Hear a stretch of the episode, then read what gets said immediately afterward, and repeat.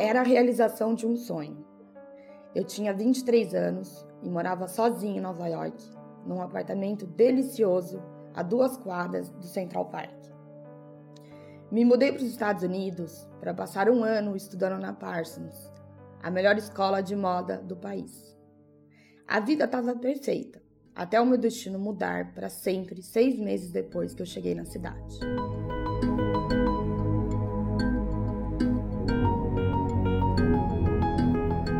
Um AVC aos 23 anos de idade é um desses acontecimentos inexplicáveis da vida. Lidar com as sequelas da doença não é fácil para ninguém, menos ainda para uma pessoa tão jovem.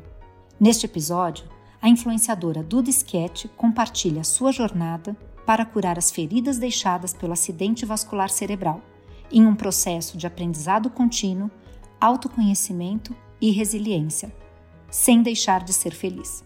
Ouça, no final do episódio, as reflexões da especialista em desenvolvimento humano, Ana Raia para te ajudar a se conectar com a história e com você mesmo. Eu sou Geise Diniz e esse é o podcast Plenai. Ouça e reconecte-se. Numa sexta-feira, como outra qualquer, acordei de manhã, fui ao banheiro e, na hora de escovar os dentes, eu comecei a babar.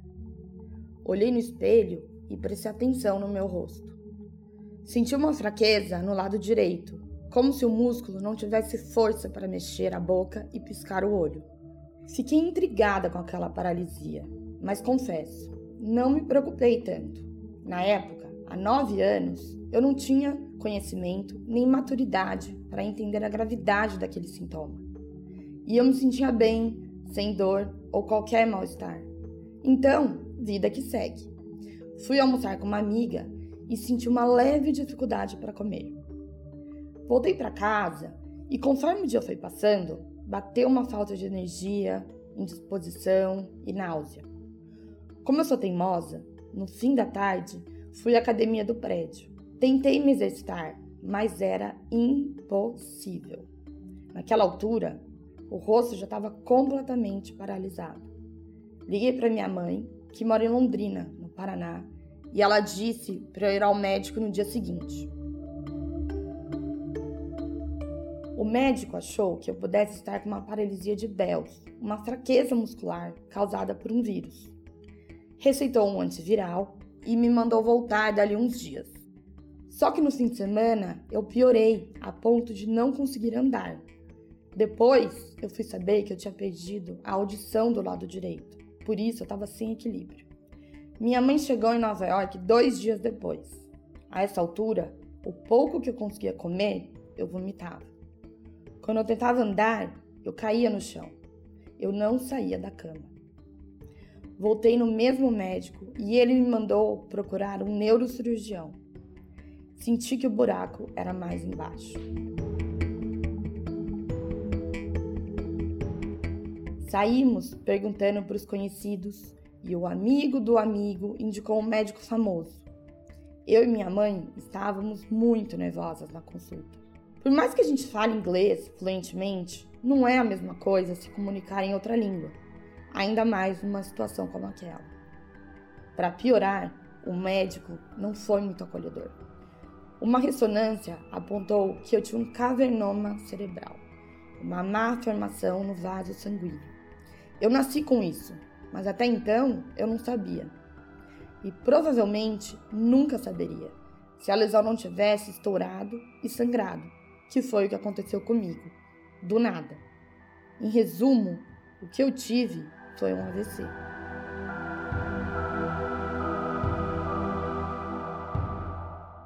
A lesão estava localizada entre o tronco e a medula cerebral, um lugar delicado, de dificílimo acesso. O médico disse que, por causa da localização, não dava para operar. Falou que o meu corpo ia absorver aquele cavernoma, que não tinha nada para fazer e era para voltar lá, dali 20, 30 dias. Não tinha como eu aceitar aquele diagnóstico. Eu estava muito debilitada. minha mãe e eu saímos do consultório inconformadas. O meu pai é médico e concordou que a gente precisava escutar outras opiniões. Ele e minha mãe fizeram vários contatos e, graças a Deus, nós encontramos um neurocirurgião especialista em cavernoma, em São Paulo. A gente mandou os meus exames e ele me mandou voltar imediatamente para o Brasil para operar, porque eu poderia ter outro sangramento. Deixei tudo para trás, peguei um voo para São Paulo e no mesmo dia eu fui ao consultório. O médico falou sobre a cirurgia e a primeira coisa que eu perguntei foi: tá, mas e o meu rosto? Vai voltar ao normal ou vai ficar paralisado para sempre? Eu tenho até vergonha de falar, mas a verdade é que eu não estava preocupada com a minha saúde, e sim com a minha aparência. Daí o neuro respondeu: Isso eu não posso te garantir. E continuou: Você tem que agradecer a Deus que só o seu rosto está paralisado. Conheço vários casos de pessoas que tiveram exatamente o que você teve e não mexem nada de um lado do corpo, e outras que o cavernoma afetou a parte cognitiva. Então agradeça que você está andando, mexendo o seu braço e a sua mão, falando e pensando. Foi um choque de realidade ouvir aquelas palavras. Um verdadeiro chacoalhão. A cirurgia foi marcada para o dia 14 de março de 2013, um mês depois do primeiro sintoma. Na véspera da operação, o médico da equipe foi ao quarto do hospital conversar. Ele explicou que era uma cirurgia de alto risco e pediu para contar comigo. A gente precisa da sua calma, precisa que você esteja bem, porque isso faz muita diferença. Só que até aquele momento, imagina, eu nunca tinha tido nenhum problema de saúde. No máximo, uma gripe. Na madrugada, eu tive uma crise. Não sei se de ansiedade ou pânico, mas eu me tremia toda. Passei a noite em claro, morrendo de medo. De manhã, antes de eu ir para o centro cirúrgico, minha mãe, meu pai, meus dois irmãos, minha cunhada e eu fizemos uma oração de mãos dadas pedindo a Deus que conduzisse os médicos da melhor maneira possível. A operação durou 14 horas e deixou uma cicatriz enorme, numa linha reta que sobe da cervical até o topo da minha cabeça.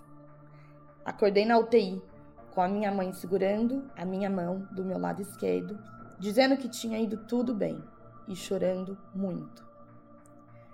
Tive alta e me mudei para casa dos meus pais, em Londrina, 2013 foi um ano de recuperação. Eu nem entendia direito o que estava acontecendo. Precisava da ajuda da minha mãe para tomar banho, para me trocar. Demorei dois meses para conseguir estabilizar o equilíbrio e fazer uma caminhada sem apoio de alguém. Naquela época, eu também não tinha ferramentas internas para lidar com a minha ansiedade, com toda a inquietação que eu estava sentindo. Qualquer doisinha podia ser na pontinha do dedo. Eu já achava que podia ser o cavernoma de novo. Os quatro anos seguintes foram de infelicidade, angústia e tristeza. Uma fase bem dark, que eu não considero que vivi, mas sobrevivi. Eu sempre fui muito ligada à beleza. Trabalhava com moda, adorava me maquiar, me produzir, me vestir bem.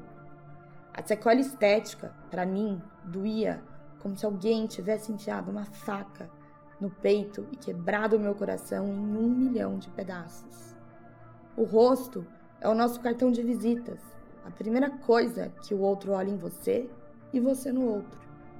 É por onde a gente se expressa e demonstra os nossos sentimentos. Eu tinha perdido 96% dos movimentos do lado direito do meu rosto.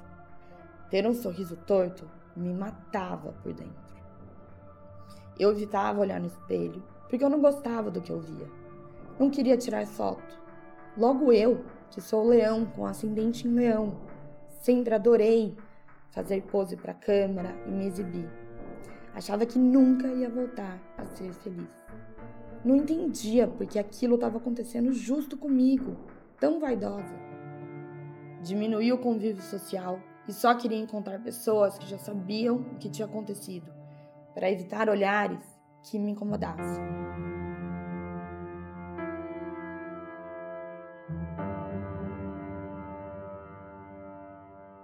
Sair desse buraco existencial foi uma longa caminhada que começou pela alimentação.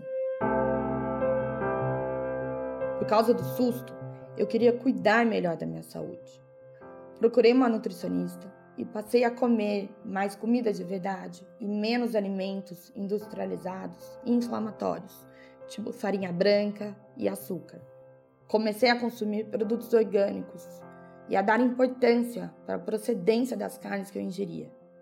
Só com essas mudanças, senti mais energia, meu humor melhorou e o meu sono também. Eu sempre adorei compartilhar tudo que eu aprendo e por isso fui dividindo as descobertas com os meus amigos no Instagram. As pessoas gostaram e foram interagindo comigo. Aquela troca me fez bem e me instigou a pesquisar mais sobre esse universo do bem-estar. Fiz um curso de Health Coach e entendi que eu não me alimento só de comida. Os pensamentos, as emoções, as pessoas ao meu redor, o ambiente e o sono também me nutrem. De maneira orgânica, entrei numa jornada de autoconhecimento, um assunto pelo qual eu não me interessava antes. Eu tinha e ainda tenho uma fé muito grande, mas nada além disso. O meu estímulo para fazer exercício também mudou. Antes da doença, eu praticava corrida e fazia musculação, mas confesso, só para ficar magra. Não estava nem aí para os benefícios para a saúde, até eu descobrir o yoga e o conceito de impermanência. A mesma postura que eu fiz ontem perfeitamente bem, pode ser que hoje eu não consiga nem começar. Talvez porque a mente está mais agitada ou porque eu não tenha dormido tão bem. E tá tudo certo. O yoga me mostrou que cada dia é um dia. Nós mulheres somos cíclicas, como a natureza, e precisamos respeitar esse movimento. Com o yoga veio a meditação, que me ensinou a não me identificar com os meus pensamentos, principalmente na época em que eles eram tóxicos. Eu não me achava boa o suficiente e não conseguia mais enxergar beleza em mim. O maior passo da minha jornada de descoberta de mim mesma eu dei em 2017, quando comecei a fazer terapia. Eu, que sou comunicativa, tinha me fechado numa conchinha. Andava de cabeça baixa e não fazia contato visual com ninguém. Eu tinha vergonha da minha doença e medo do julgamento alheio. Até a psicóloga me provocar é melhor você começar a encarar essa realidade. O pontapé inicial foi, literalmente, levantar a cabeça. A psicóloga me falou: olha para cima, para de se esconder. A minha lição de casa era ficar de cabeça erguida na sala de espera e cumprimentar os outros, em vez de disfarçar olhando no celular, como eu sempre fazia. Esse pequeno gesto mudou a minha vida. A partir daí, aos poucos, eu fui saindo para o mundo. Comecei a andar de queixo erguido na rua e no shopping. Voltei a frequentar eventos sociais e a conversar com pessoas que eu não conhecia. Me preparei para, se alguém me perguntasse o que tinha acontecido com o meu rosto, contar sem medo de ser julgada. E descobri que, quando eu mostro a minha vulnerabilidade, as pessoas se conectam comigo são empáticas e se interessam muito mais pela minha história do que pela sequela física.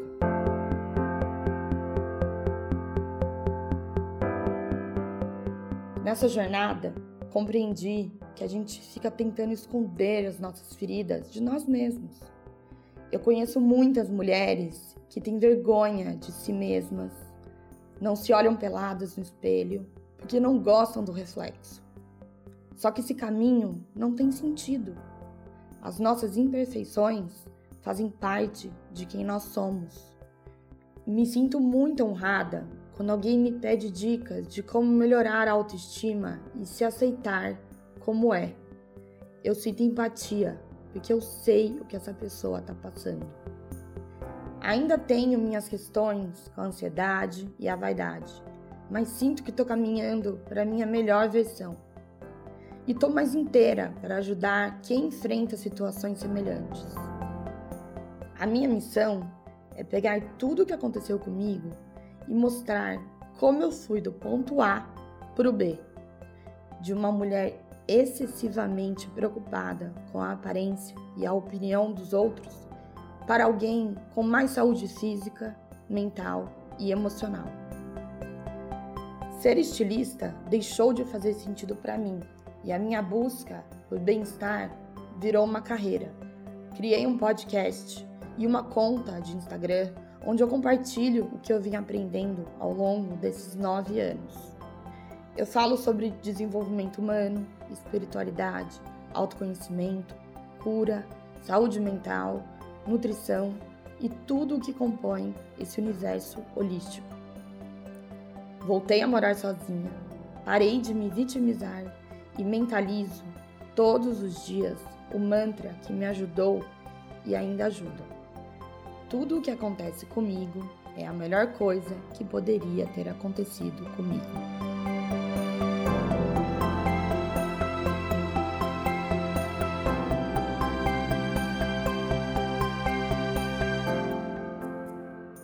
Duda é generosa ao dividir sua história. Com sinceridade, razão e emoção, sem qualquer receio, ela expõe suas antigas e atuais vulnerabilidades. Sua história deixa claro que a vida acontece sem aviso prévio e que a cada obstáculo que não estava no chamado script confirma sua impermanência. Nenhum de nós tem controle total da vida, mas todos podemos escolher como reagir aos acontecimentos que ela nos apresenta. Em um primeiro momento, Duda se recolheu e acolheu a dor que vivia, dando espaço ao problema, até que, em seu ritmo, decidiu mudar o processo de mudança muitas vezes se inicia quando existe o abandono de nossas expectativas e a aceitação da realidade. Se você não encara a realidade, não tem a chance de transformá-la em uma realidade melhor. E foi assim com a Duda. Ao aceitar sua nova condição, ela começou a se desapegar de antigos valores e mudou a forma como narrava sua história para si mesma. Até que essa narrativa passou a transformar seu próprio mundo. Quando você muda a sua narrativa, você muda a sua realidade. Ao ouvir o relato de Duda, me lembrei de um trecho de um poema que se chama Casa de Hóspedes, que foi escrito pelo poeta persa do século XIII chamado Rumi. Esse trecho diz assim: O ser humano é como uma casa de hóspedes. Toda manhã, uma nova chegada. Uma alegria, uma tristeza, uma maldade uma percepção momentânea chega como visitante inesperado. Receba e acolha a todos, mesmo se forem uma multidão de tristezas que varre violentamente a sua casa e a esvazia de toda a mobília. Mesmo assim, trate com honra cada convidado, pois eles podem estar limpando você para a chegada de um novo deleite. E o mantra de Duda tem muito a ver com esse poema. A Duda diz: Tudo o que acontece comigo é a melhor coisa que poderia ter acontecido comigo. E assim, ela reforça a ideia de que podemos abraçar todos os eventos de nossas vidas de coração aberto e assim viver de forma inteira, com coragem, propósito e significado.